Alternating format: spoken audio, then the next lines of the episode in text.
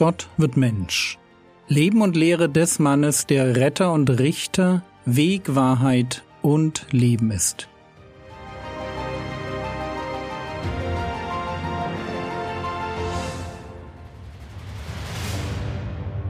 Episode 221 Das Vaterunser Teil 3 Fürbitte Wir stecken mitten im Vaterunser. Und wie ich das schon gesagt habe, ich sehe das Vaterunser als ein Modellgebet, das nicht wörtlich gebetet werden soll, sondern das als ein Gerüst dient, um mein tägliches Gebet zu strukturieren. Wo Heuchler für andere beten und Heiden versuchen, ihren Gott mit vielen Worten zu bestechen, da treffen wir in der Stille auf unseren Vater im Himmel und nehmen erst einmal uns Zeit, ihn anzubeten. Frage, was kommt nach der Anbetung? Matthäus Kapitel 6, Vers 10 Dein Reich komme, dein Wille geschehe, wie im Himmel, so auf Erden. Das Konzept vom Reich Gottes ist immer eines, das sich uns nur langsam erschließt, weil es so selten gepredigt wird. Das Reich Gottes steht als Konzept für Gottes Herrschaft. Wo es ein Reich gibt, da gibt es einen König und ein Volk. Einerseits ist Gott der Herrscher der Welt. Nebukadnezar hat völlig recht, wenn er formuliert, Daniel Kapitel 4, die Verse 31 und 32, und am Ende der Tage erhob ich, Nebukadnezar, meine Augen zum Himmel, und mein Verstand kehrte zu mir zurück, und ich pries den Höchsten und ich rühmte und verherrlichte den ewig Lebenden, dessen Herrschaft eine ewige Herrschaft ist und dessen Reich von Generation zu Generation währt. Und alle Bewohner der Erde sind wie nichts gerechnet, und nach seinem Willen verfährt er mit dem Heer des Himmels, das sind die Engel, und den Bewohnern der Erde. Und da ist niemand, der seine Hand wehren und zu ihm sagen könnte, was tust du? Gott ist der Herr der Geschichte und er lenkt sie in seinem Sinn. Das ist die eine Seite. Die andere Seite ist die, dass Gott in dieser Welt ein Reich aufrichtet, in dem er seinen König krönt. Und diese Krönung findet auf Golgatha statt. In dem Moment, wo der Herr Jesus am Kreuz stirbt, da erfüllt sich, was Jesus selbst so gepredigt hat. Markus Kapitel 1, Vers 15 Und Jesus sprach, die Zeit ist erfüllt und das Reich Gottes ist nahe gekommen. Tut Buße und glaubt an das Evangelium. Jesus predigt noch, dass das Reich Gottes nahe gekommen ist, und dann am Kreuz wird er zum König. So wie Gott selbst es durch Psalm 2 formuliert, Psalm 2 Vers 6, habe doch ich meinen König geweiht auf Zion, meinem heiligen Berg. Halten wir das erst einmal fest. Reich Gottes, das ist die Herrschaft Gottes. Matthäus 6, Vers 10 Dein Reich komme, dein Wille geschehe wie im Himmel so auf Erden.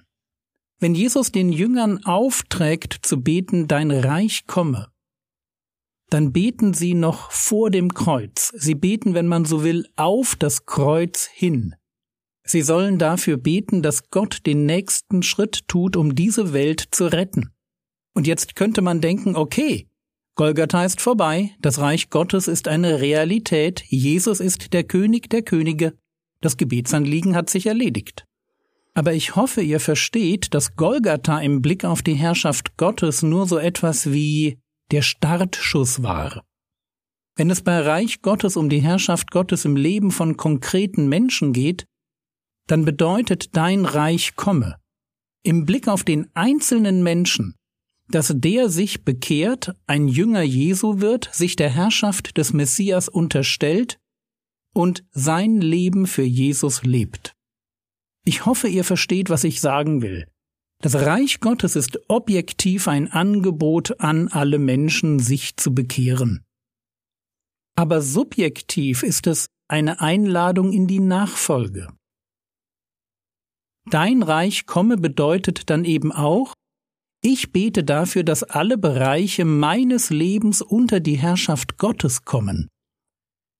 Dass ich nicht nur davon rede, dass Jesus mein König ist, sondern dass ich danach lebe. Reich Gottes muss wachsen. In die Breite mehr Bekehrungen und in die Tiefe mehr Heiligung. Deshalb nenne ich diesen Block im Vater Unser auch Fürbitte. Bei Dein Reich komme, dein Wille geschehe bete ich für Menschen. Ich bete, dass sie sich bekehren und sich der Herrschaft Jesu unterstellen.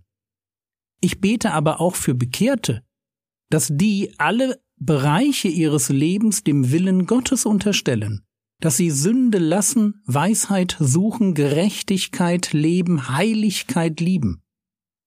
Reich Gottes eben Breite und Tiefe, Bekehrungen und Heiligung, Mission und Nachfolge.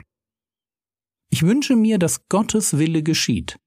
Und das kann sein auf der Ebene von Weltpolitik, auf der Ebene von einzelnen Ländern oder Städten, aber eben auch in meinem Leben, im Leben meiner Familie, meiner Gemeinde oder im Leben der Menschen, die Gott mir einfach so über den Weg schickt. Matthäus Kapitel 6, Vers 10 Dein Reich komme, dein Wille geschehe, wie im Himmel, so auf Erden. Im Himmel geschieht nur das, was Gott will. Auf der Erde sieht das anders aus. Und ich darf das ändern durch mein Gebet. Ich darf mir einzelne Bereiche vornehmen. Menschen an meinem Arbeitsplatz, die Leute in meinem Sportverein oder vielleicht die Ehe meiner Freunde, die kriselt. Ich darf mir überlegen, was würde Gott sich für diese Menschen wünschen? Was ist sein Wille für ihr Leben? Was ist für sie richtig gut? Und dann darf ich dafür beten. Eben Fürbitte. Fürbitte fokussiert uns weg von uns auf Gottes Reich. Es fokussiert uns auf Evangelisation und auf Mission, aber auch ganz praktisch auf das geistliche Leben meiner Geschwister. Ich wünsche mir in der Fürbitte, dass Jesus immer mehr Herr wird im Leben von Menschen. Im Himmel ist die Sache nämlich klar. Offenbarung 5, die Verse 13 und 14. Und jedes Geschöpf, das im Himmel und auf der Erde und unter der Erde und auf dem Meer ist und alles, was in ihnen ist, hörte ich sagen, dem, der auf dem Thron sitzt und dem Lamm, den Lobpreis und die Ehre und die Herrlichkeit und die Macht von Ewigkeit zu Ewigkeit. Und die vier lebendigen Wesen sprachen Amen. Und die Ältesten fielen nieder und beteten an. Im Himmel sind die Machtverhältnisse völlig klar. Und in der Fürbitte wünsche ich mir, dass die Menschen, für die ich bete, etwas von dieser Klarheit erfahren und anfangen, das zu tun, was Gott ganz konkret von ihnen will. Es tun, weil es für sie eben mal das Allerbeste ist, was ihnen passieren kann. Fürbitte heißt, ich bete dafür, dass das Leben der Menschen um mich herum gelingt und nicht irgendwie, sondern wie Gott es für sie vorgesehen hat.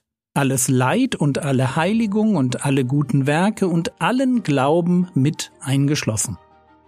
Fürbitte heißt, ich wünsche mir für Menschen, was Gott sich jetzt in diesem Moment für sie wünscht. Und ich spreche meinen Wunsch aus.